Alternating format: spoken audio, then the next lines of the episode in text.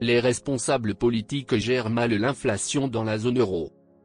L'inflation est un phénomène économique majeur qui peut avoir un impact considérable sur la vie quotidienne des citoyens. Malheureusement, dans la zone euro, de nombreux responsables politiques ont échoué à gérer efficacement l'inflation, ce qui peut entraîner des conséquences négatives pour l'économie et les citoyens. Si vous êtes nouveau sur le podcast Décryptage, mon nom est Rafik Madani et je propose une approche approfondie des relations politiques et économiques internationales, des conflits et de la sécurité mondiale. Les taux d'inflation élevés peuvent entraîner une hausse des coûts de la vie, une perte de pouvoir d'achat pour les ménages et une réduction de la confiance envers les autorités monétaires et les politiques économiques. Il est donc important que les responsables politiques prennent les mesures nécessaires pour gérer efficacement l'inflation dans la zone euro. Les fonctionnaires de la BCE et les responsables politiques sont convaincus que le contrôle de l'inflation est crucial pour la stabilité économique. Deuxièmement, ils croient également qu'une inflation stable peut soutenir la croissance économique à long terme et améliorer le bien-être des citoyens de la zone euro. Cependant, malgré ces croyances fermes, Trouver une solution efficace à l'inflation semble être un défi continuel pour les banquiers centraux et les responsables politiques de la zone euro. Les politiques précédemment établies se sont avérées inadéquates, et les efforts actuels pour trouver une solution semblent naviguer dans des eaux incertaines.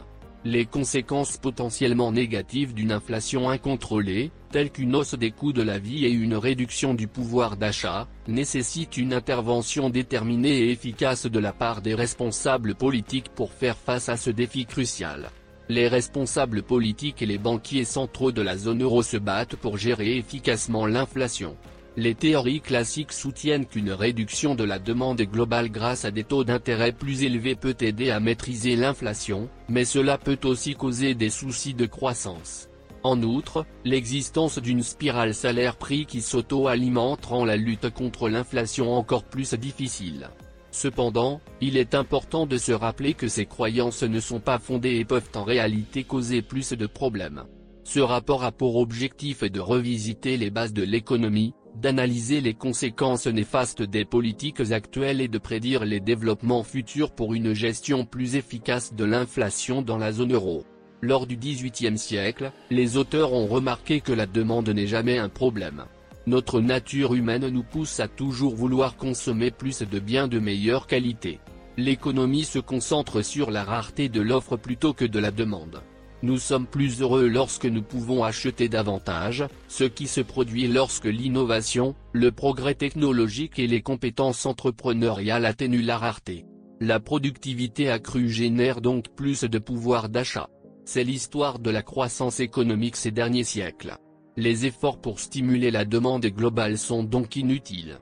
Lorsque les producteurs se trompent en fabriquant des produits qui ne sont pas désirés, ou ne parviennent pas à répondre à la demande de produits très sollicités, l'environnement de marché libre permet à la production déficitaire de s'arrêter aux ressources de se rediriger vers des secteurs plus rentables.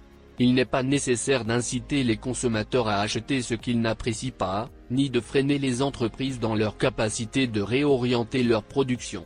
Au contraire, si les décideurs politiques considèrent que l'argent dépensé par les consommateurs et les investisseurs est illusoire et ne représente aucun véritable pouvoir d'achat, ils devraient plutôt se pencher sur la source de cette illusion plutôt que de se préoccuper des préférences des gens.